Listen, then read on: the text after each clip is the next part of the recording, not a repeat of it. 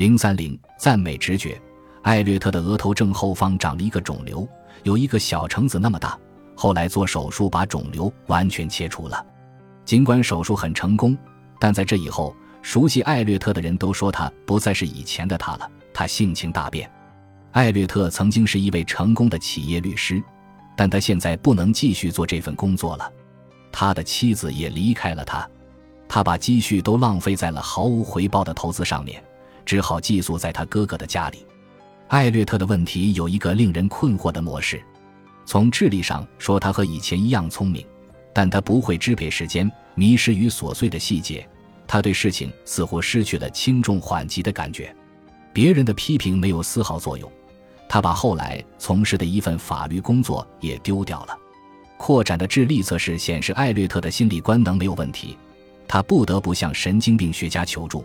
试图找到可能导致他出现问题的神经学原因，否则人们会根据他的表现认为他是装病逃避责任的人。艾略特咨询的神经病学家是安东尼奥·达马西欧。达马西欧震惊地发现，艾略特的心理知识体系缺少了一个要素。虽然他的逻辑能力、记忆力、注意力和其他认知能力都没有问题，但他实际上对发生在他身上的事情没有感觉了。更令人震惊的是，艾略特可以完全不动感情地讲述自己悲惨的生活，好像他对过去的损失和失败只是一个旁观者，对生活的不公平没有丝毫的遗憾或悲伤、沮丧或愤怒。艾略特对自己的悲剧没有感到痛苦。达马西欧听了他的遭遇后，比他本人还要难过。达马西欧认为，艾略特对情绪没有意识的根源是肿瘤切除手术。医生在给他切除脑部肿瘤的同时，把部分前额叶也一起切掉了。手术切断了情绪脑的低级中枢，尤其是杏仁核及相连的神经回路与新皮层思考中枢的联系。艾略特的思维如同一台电脑，他在决策时可以精准地计算每一个步骤，但他无法对不同的可能性赋予不同的价值。每一个选择对他来说都是中立的。据达马西欧推测。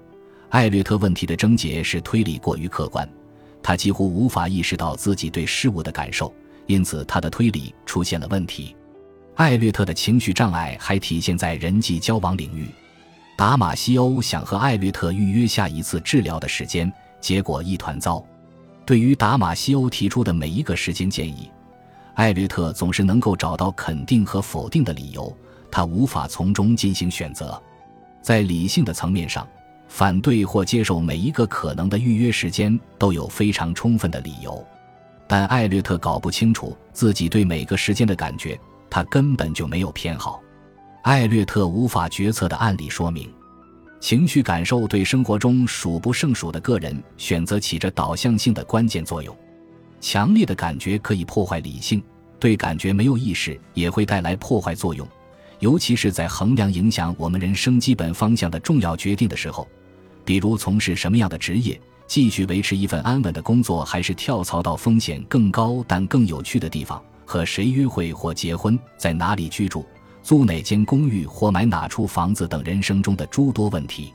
面对这些问题，我们光凭理性难以做出决定，还需要直觉以及由过去的经验累积而成的情绪智慧。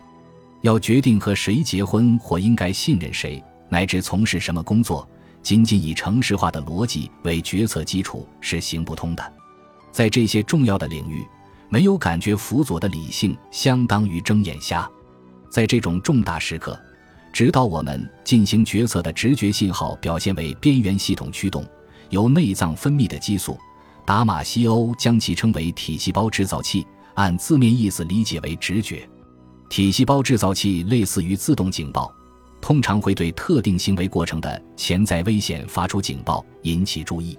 体细胞制造器不仅促使我们避免根据往日经验引以为戒的选择，还提醒我们留意黄金机会。在这种时候，我们通常不需要记起形成这种负面感觉的特定经验，只需要接收到潜在行为可能有危险的信号。一旦我们出现这种直觉，就可以更有信心立即停止或者继续这种想法。也就是减少部分选择，保留更易把握的决策。